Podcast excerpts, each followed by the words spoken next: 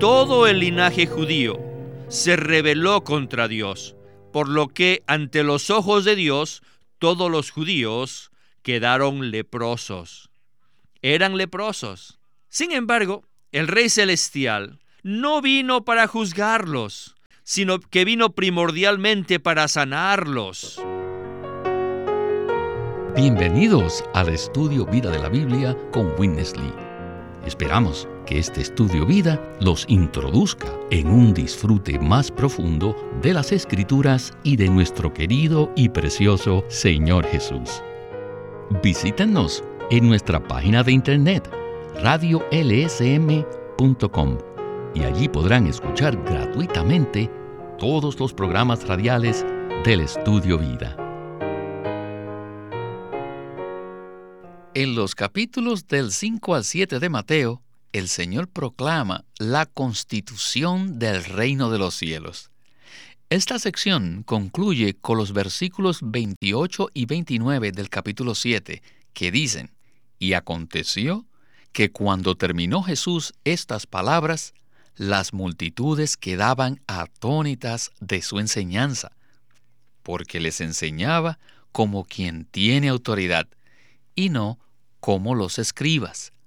Luego, el capítulo 8 empieza así. Cuando descendió Jesús del monte, le seguían grandes multitudes. El mensaje de hoy comenzará una sección nueva en el Evangelio de Mateo. Esta sección se titula La continuación del ministerio del Rey, parte 1. Y para darnos sus comentarios, nos acompaña en esta ocasión José Ramón Asensio. Bienvenido, José Ramón. Muchas gracias. Es un gozo estar aquí y ver, por medio de estos mensajes, el propósito de Dios manifestado a su pueblo en el Evangelio de Mateo. Después de promulgar la nueva ley del reino en los capítulos del 5 al 7 de Mateo, el Rey Jesús descendió del monte para llevar a cabo su ministerio. Esta nueva sección, o sea, la continuación del ministerio del Rey, comienza con el relato de tres milagros la sanidad de tres personas. Primero, el leproso. Segundo, el criado de un centurión. Y por último, la suegra de Pedro. Estos tres milagros también se encuentran en los evangelios de Marcos y Lucas. Pero allí vemos que el orden de los cuatro casos narrados se presenta en una secuencia diferente. Ciertamente, esto fue hecho a propósito, ¿verdad? Correcto. Todos nosotros, los creyentes del Señor Jesús, debemos reconocer que nada fue escrito en la Biblia por accidente, sino que todo tiene su significado. En la narración de Marcos, la cual muestra que Jesús es el siervo de Dios. El orden de los cuatro casos sigue una secuencia cronológica. En la narración de Mateo, la cual comprueba que Cristo es el Rey del reino de los cielos.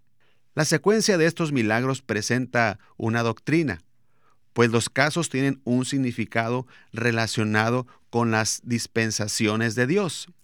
En Lucas, donde se revela que Jesús es el hombre indicado para ser nuestro Salvador.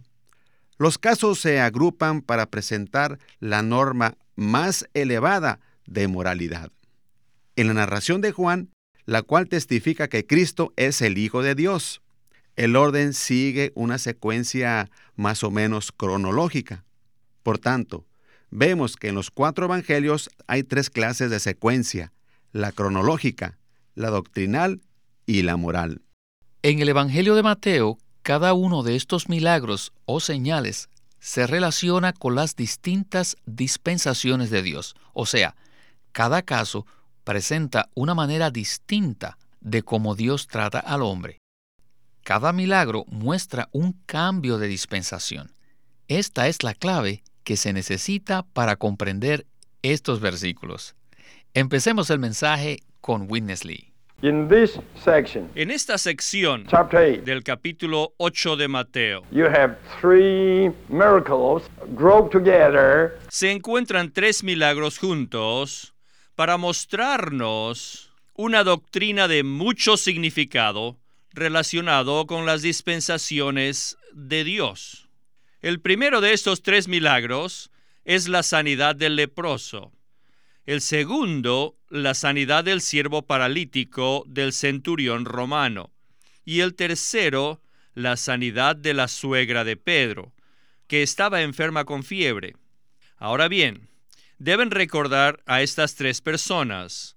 Una era un leproso, la otra un paralítico gentil y la tercera era la suegra de Pedro, la cual estaba en casa con fiebre. El versículo 1 primeramente dice que el rey Jesús descendió del monte. ¿Qué significa esto? El hecho de que el rey descendiera de aquel monte significa que descendió de los cielos a la tierra. Ahora, Él ha venido, está aquí. Él viene primeramente para llegar a los judíos. Indudablemente, el leproso de este pasaje era un judío y por lo tanto representa al pueblo judío. El Rey Celestial descendió de los cielos para venir primeramente a los judíos, para traerles la salvación a ellos. Este es el primer significado. Según Romanos 1.16, la salvación es primeramente para los judíos, y luego la salvación se vuelve de los judíos a los gentiles.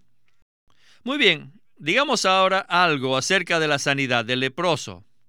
Miren, las enfermedades sanadas en los casos narrados en Mateo 8 son muy significativas, porque cada enfermedad representa una enfermedad espiritual específica.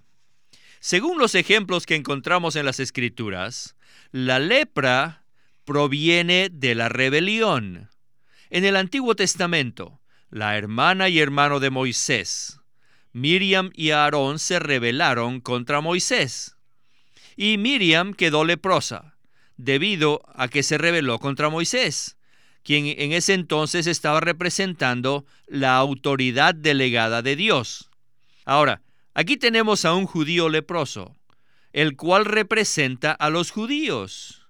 Y esto entonces nos muestra que todo el linaje judío se rebeló contra Dios por lo que ante los ojos de Dios todos los judíos quedaron leprosos. Eran leprosos. Sin embargo, el Rey Celestial no vino para juzgarlos, sino que vino primordialmente para sanarlos. El Señor vino a los judíos primero, para sanarlos a ellos primero. Él vino a traerles primero la salvación a ellos.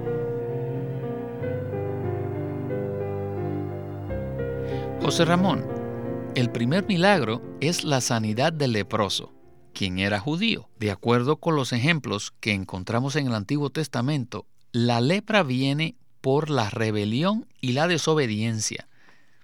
¿Podría usted comentarnos algo sobre esto? Sí, esto es muy interesante. Cada una de estas enfermedades tienen un significado espiritual. La lepra es la expresión de la rebelión. La rebelión es interna y la lepra es la manifestación externa de dicha rebelión. Por causa de la rebelión, todos los seres humanos caídos se volvieron leprosos ante los ojos de Dios. El Salvador Rey viene a salvar a los hombres de su rebelión y a limpiarlos de su lepra, con el fin de que puedan ser los ciudadanos de su reino. La lepra es una enfermedad inmunda en el Antiguo Testamento, un leproso tenía que ser excluido del campamento de los hijos de Israel hasta que quedara limpio. Esto indica que cualquiera del pueblo de Dios que sea rebelde y como consecuencia se vuelve leproso, será cortado de la comunión del pueblo de Dios hasta que éste esté sano. Según vemos en números 12, Miriam quedó leprosa debido a que se rebeló contra Moisés quien representaba la autoridad delegada de Dios. Y según Segunda de Reyes 5, la lepra de Naamán fue limpiada por causa de su obediencia. El leproso aquí representa a los judíos. Los judíos se rebelaron contra Dios, Así que ante sus ojos ellos son leprosos. No obstante, el Señor Jesús no vino para juzgarlos, sino para sanarlos. Así como el Señor indicó en Mateo 9:12, Él vino para sanar a los enfermos. Él vino primeramente a sanar a los judíos y traerles salvación. Por eso, el milagro de la sanidad del leproso es el primer caso presentado. En Romanos 1.16 dice, porque no me avergüenzo del Evangelio, porque es poder de Dios para salvación a todo aquel que cree, al judío primeramente y también al griego. Dios envió a su Hijo Jesucristo primeramente para salvar a los judíos. Por tanto, el milagro de la sanidad del leproso se presenta primero. Y este pasaje muestra esta dispensación. Sí. Ahora veremos el segundo milagro, la sanidad del siervo del centurión. El centurión, un oficial romano, le rogó al Señor que sanara a su criado. Cuando el Señor ofrece ir a su casa, el centurión respondió en los versículos 8 y 9 de la siguiente manera. Señor, no soy digno de que entres bajo mi techo. Solamente di la palabra y mi criado quedará sano, porque yo también soy hombre bajo autoridad, y tengo bajo mis órdenes soldados, y digo a éste, ve y va, y al otro, ven y viene, y a mi esclavo, haz esto y lo hace.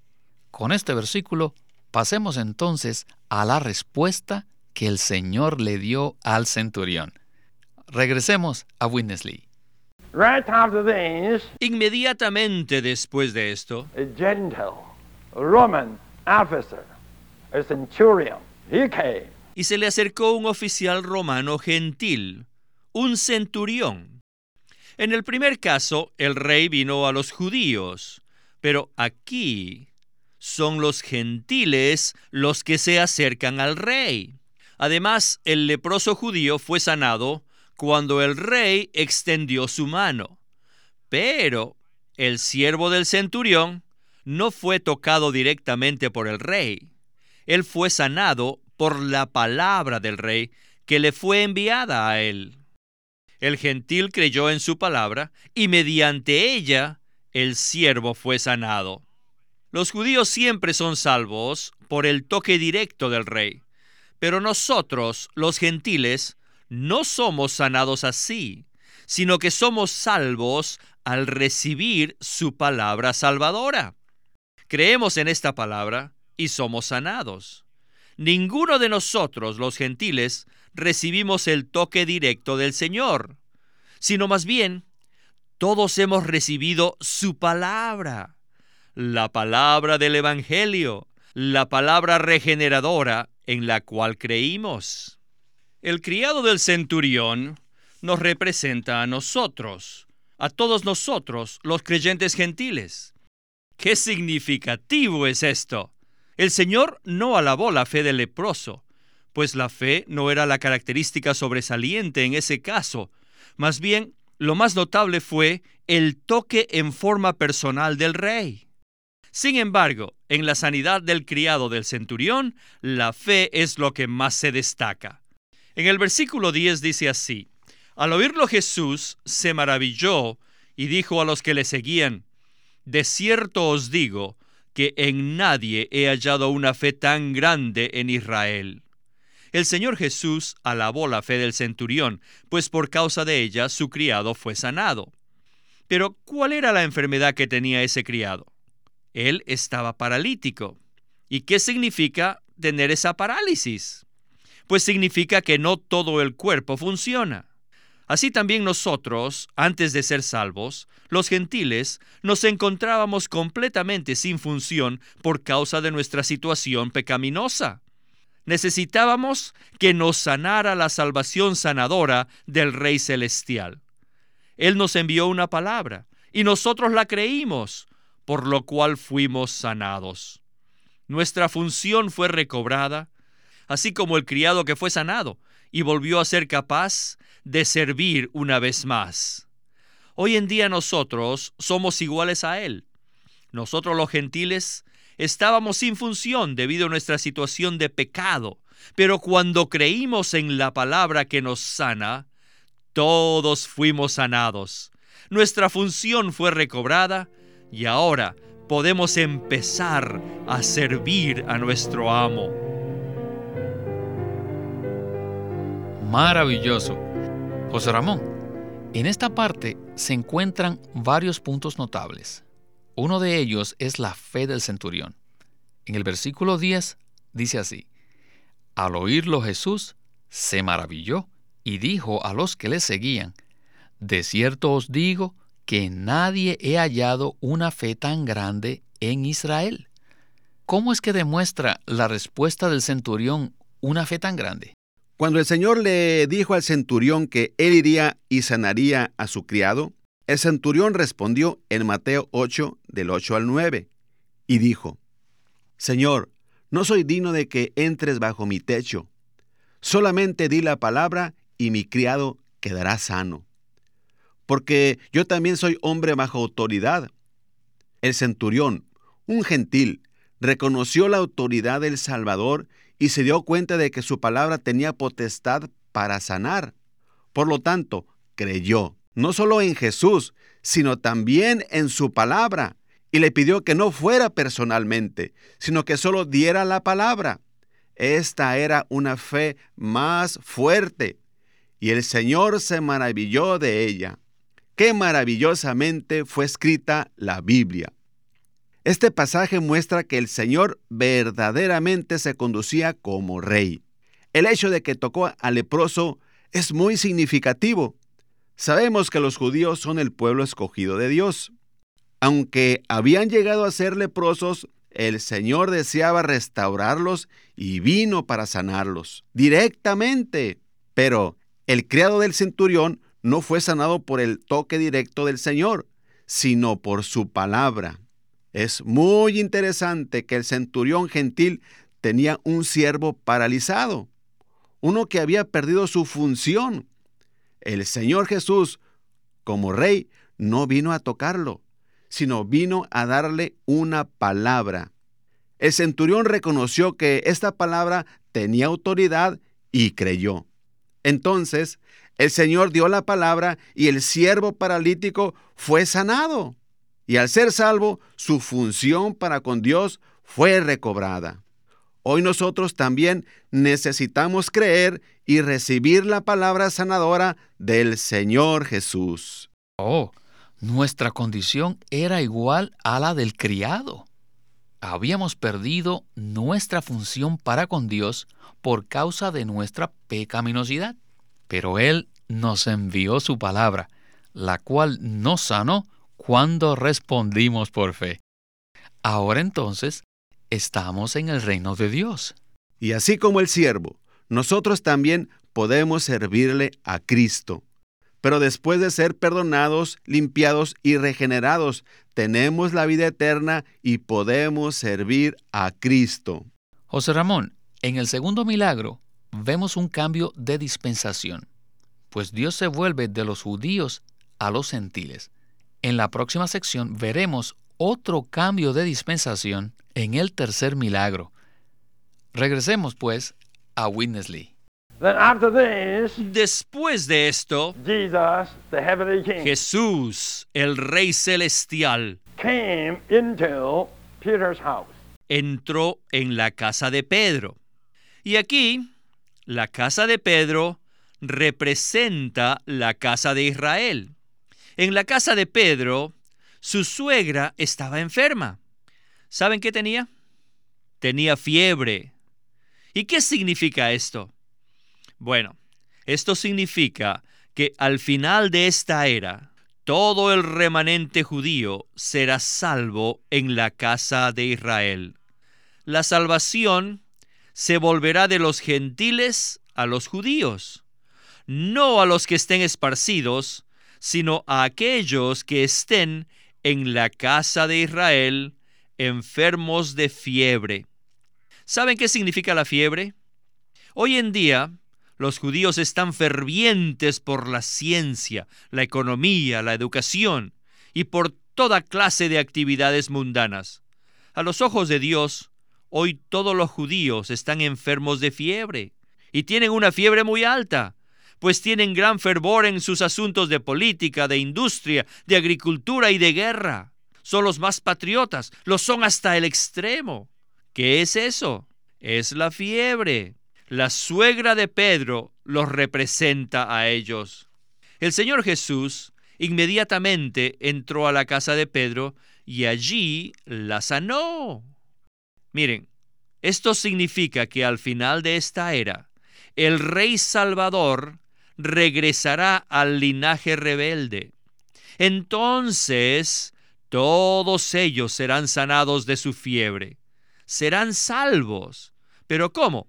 No debido a su fe, sino que serán tocados directamente por el rey una vez más. Así como él tocó al leproso, como también a la suegra de Pedro, indica que a la segunda venida del Señor, los judíos serán tocados directamente por su llegada y serán salvos. Por lo tanto, vemos que estos tres milagros nos dan un cuadro de las dispensaciones de Dios. Gloria al Señor. Estos tres milagros son señales maravillosas y la secuencia de los casos revela también el cambio de dispensaciones. Por lo cual, José Ramón, me gustaría que usted nos diera un resumen del tercer caso, el de la suegra de Pedro, que estaba enferma de fiebre, y luego también nos puede dar una conclusión. El tercer caso, el de la suegra de Pedro, que fue sanada en la casa, indica que al final de esta era del presente, el pueblo de Israel será salvo. El versículo 15 dice, y tocó su manto y la fiebre la dejó. Y ella se levantó y se puso a servirle. En su segunda venida, el Señor Jesús tocará directamente al remanente de judíos, es decir, a los que están viviendo al final de esta era. Después de ser sanados, estos judíos salvos se levantarán y servirán al Señor durante el milenio. En resumen, estos tres milagros o señales en Mateo 8 representan la manera en que Dios se relaciona con su pueblo, conforme a estas tres dispensaciones distintas. Dios primero salvó a los judíos directamente, luego salvó a los gentiles por su palabra, y después de la plenitud de la salvación de los gentiles, al final de la era de la iglesia, regresará al remanente de los judíos y los salvará directamente. En la era presente, la era de la gracia, la palabra de Dios, el Evangelio, ha sido predicado a todos, sean judíos o gentiles. Como Romanos 10, 12 y 13 indica, porque no hay distensión entre judíos y griegos, pues el mismo Señor es Señor de todos y es rico para con todos los que le invocan. Porque todo aquel que invocare el nombre del Señor será salvo. Amén. Aleluya. El Señor Jesús primero vino a su pueblo, a los judíos, que se rebelaron y se hicieron leprosos. Esto abrió la puerta para que el Salvador salvara a los gentiles por su palabra en la era de la gracia, la era presente. Pero, una vez más, antes de su segunda venida, el Señor Jesús regresará al remanente de los judíos y los salvará directamente esto comenzará el reino milenario. Aleluya, qué maravilloso. José Ramón, no podemos más que dar gracias al Señor por esta palabra tan maravillosa. Y muchas gracias a usted por haber participado en el estudio vida de hoy. Gracias por estar aquí en su programa maravilloso.